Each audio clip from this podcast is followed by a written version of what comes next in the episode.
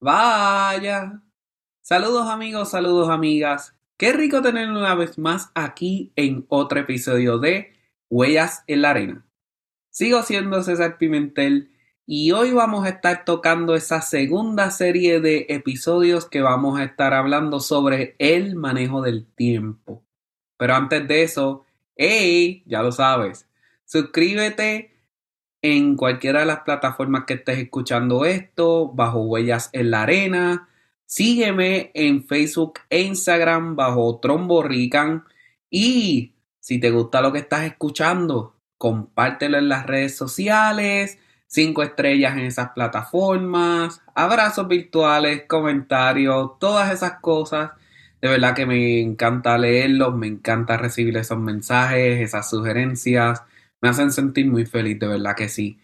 Y sigamos creciendo esta comunidad, que es lo más importante. Vamos a entrar en grano sobre lo que quiero hablar en esta segunda serie de episodios.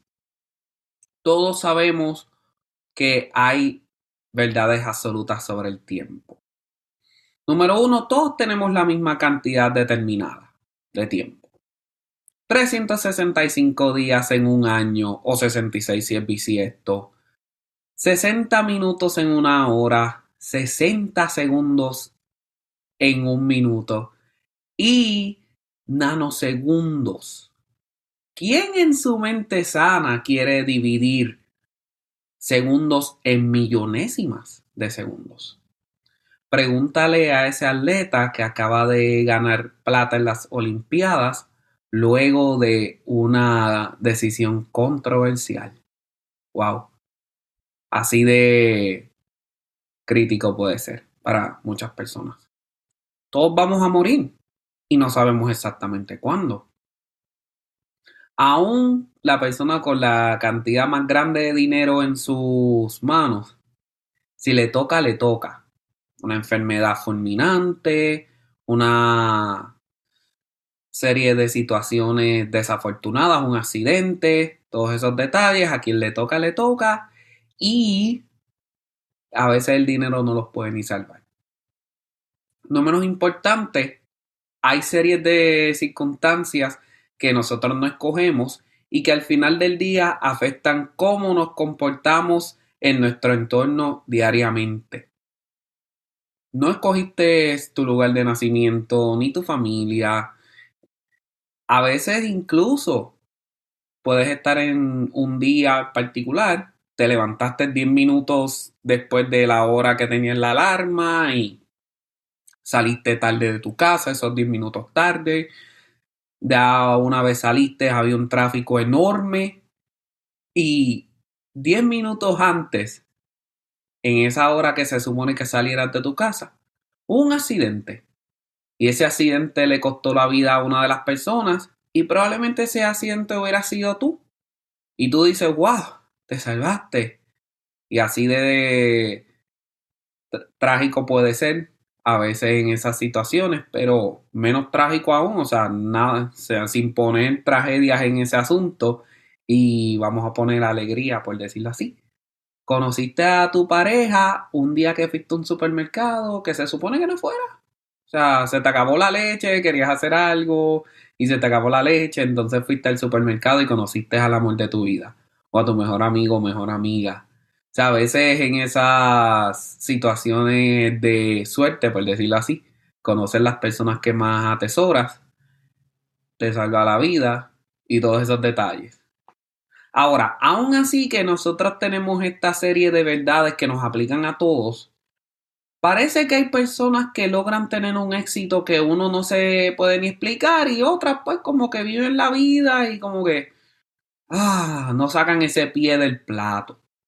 Entonces, ¿cuál es la diferencia entre aquellos que tienen éxito y los que se sienten que no tienen éxito? Hmm. Podrás decir que esas personas nacieron en una cuna de oro, y sí, eso puede tener alguna influencia, pero a veces esas personas no sienten que tienen el éxito y terminan también quitándose la vida y esos detalles.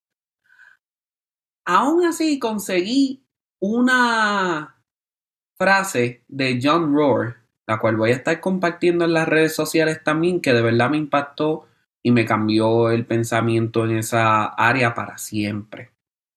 Tu nivel de éxito raramente superará tu nivel de desarrollo personal porque el éxito es algo que atraes por la persona en la que te conviertes. Lo voy a repetir. Tu nivel de éxito raramente superará tu nivel de desarrollo personal porque el éxito es algo que atraes por la persona en la cual te conviertes. O sea, después de todo, hay patrones. Y uno de esos primeros patrones es que las personas o personas, ¿verdad? Que realmente tienen éxito son aquellas que se comprometen a desarrollar prácticas metacognitivas que les ayudan a crecer como seres humanos y, como resultado natural, les ayudan a manejar mejor recursos humanos y físicos que tienen a su alrededor manejan mejor sus relaciones, manejan mejor sus posesiones, bienes materiales y todas esas cosas y esas personas terminan siendo ricas. Pero ricas porque tienen lujos y bienes bien ostentosos. Hmm. No necesariamente. Lo que he encontrado en este tópico y que me ha ayudado mucho, porque si me conoces desde hace mucho tiempo, Sabes el desastre de persona que puedo ser en esa área. Y he estado practicando y estudiando mucho de este asunto porque estoy tomando mi desarrollo seriamente y los cambios que he visto en mi vida de verdad que son sumamente gratificantes y los quiero compartir con ustedes porque mira, si me están funcionando a mí, jajaja, Habla, habla con una de esas personas que me conocen desde hace mucho tiempo, si es que no me conocen desde hace mucho tiempo, por decirlo así. Hmm, habla con ellos para que vea. Y si a mí me está ayudando a este ser aquí, hmm, le está ayudando. Entonces espero que a ti también te, te ayude una vez comparta lo que he encontrado sobre el manejo del tiempo. Lo primero es que va más allá de manejar bien tus segundos, minutos, horas, ser así de meticuloso. Sí, es parte del proceso.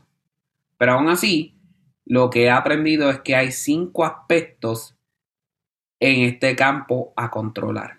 Primero tu por qué, saber por qué haces las cosas.